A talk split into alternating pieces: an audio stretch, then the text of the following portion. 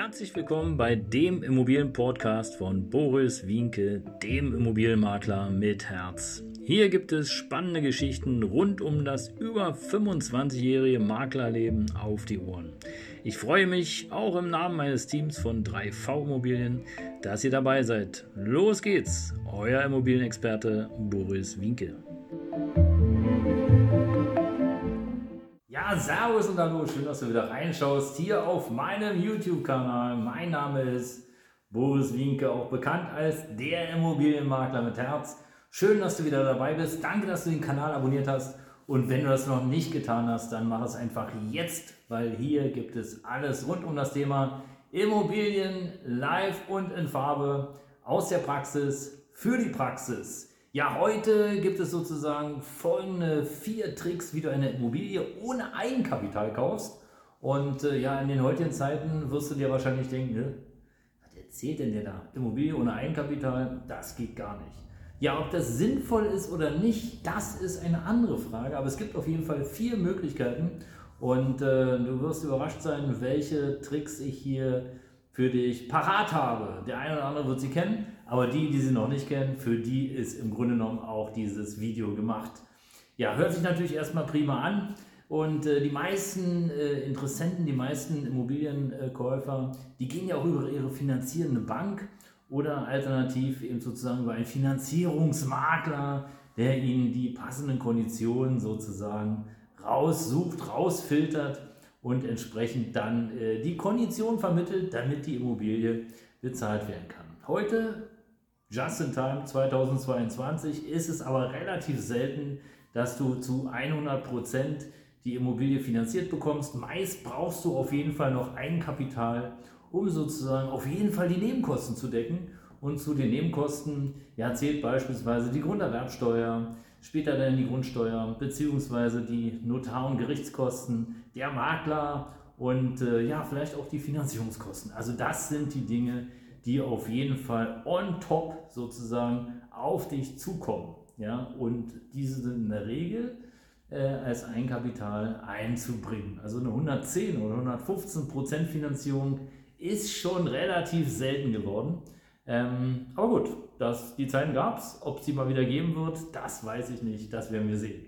Wie immer findest du unterhalb des Videos, unterhalb des Podcastes, ähm, ja, die entsprechenden Links und natürlich eine Kurzbeschreibung, sodass du da einfach nochmal kurz nachlesen kannst, wenn dir jetzt ähm, schnelle, in der Schnelle der Zeit vielleicht das ein oder andere sozusagen abhandengekommen ist. Ja, 100% Bonität brauchst du sowieso äh, weil sonst wird heutzutage jede Bank sagen, hm, nee, falscher Job, reicht nicht, deine Ausgaben sind viel zu hoch, also du hast überhaupt keine Möglichkeit, nochmal eine Immobilie zu finanzieren.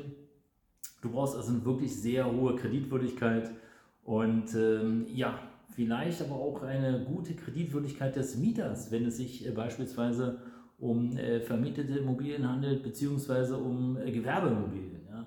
Gewerbeimmobilien sind allerdings auch nochmal ein bisschen anders zu sehen. Da gibt es demnächst nochmal ein neues Video. Also bleib auf jeden Fall dran, abonniere den Kanal. Ich freue mich schon auf diese Folge, weil die ist auch ganz besonders. Ja, und ähm, du könntest vielleicht eine 110% Finanzierung bekommen, fällt mir gerade ein.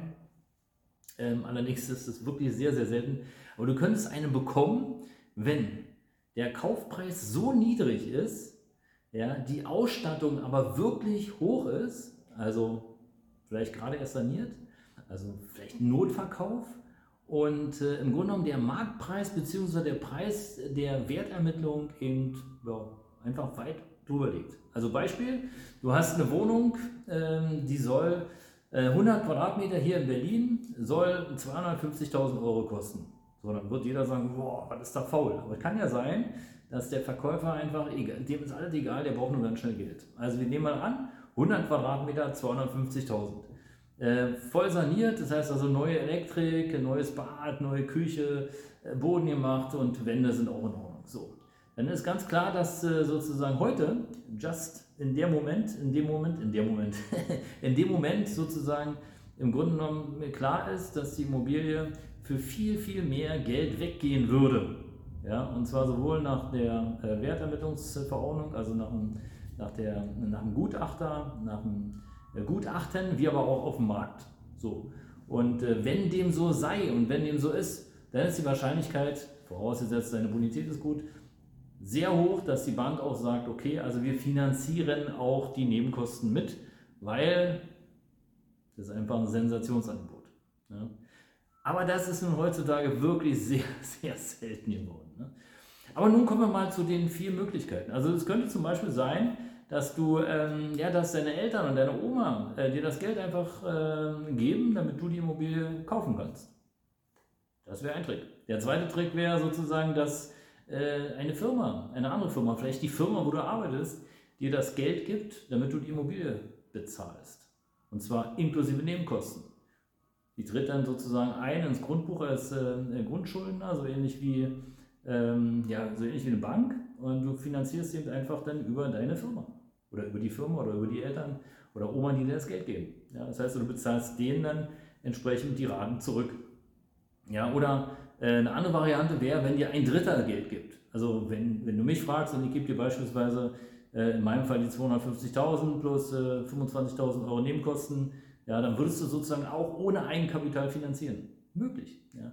Und es gibt noch die vierte Möglichkeit und die ist am wahrscheinlichsten. Die vierte Möglichkeit ist die, dass du sozusagen einen Kredit bekommst zu, sagen wir mal, 80 Prozent des äh, Kaufpreises und den Rest müsstest du ja an Eigenkapital aufbringen, inklusive Nebenkosten. Dann bestünde auch die Möglichkeit, dass einer der drei vorgenannten äh, Personenkreise äh, dir einfach das Geld gibt und sagt, pass auf, du hast kein Eigenkapital, hier hast du äh, das Geld für die Differenz, die die Bank nicht finanzieren will und für die laufenden Kosten und du bezahlst mir einfach dann sozusagen die Immobilie zurück. Das sind die vier Möglichkeiten und die vier Tricks, wie du eine Immobilie ohne Eigenkapital finanzierst. Ich würde natürlich alle äh, Kreditschuldner dann auch eintragen im Grundbuch. Also meistens wird dann die Bank an erster Stelle äh, zu stehen sein und die anderen Herrschaften, die dir eben das Geld sozusagen leihen, ja, die würde ich eintragen lassen und die stehen dann meist an zweiter Stelle. Das war's, ihr Lieben. Bleib dabei, wenn du mehr wissen willst zum Thema Immobilie, folgt mir gerne. Ich freue mich auf dich. Das war dein Immobilienmakler mit Herz. Ciao.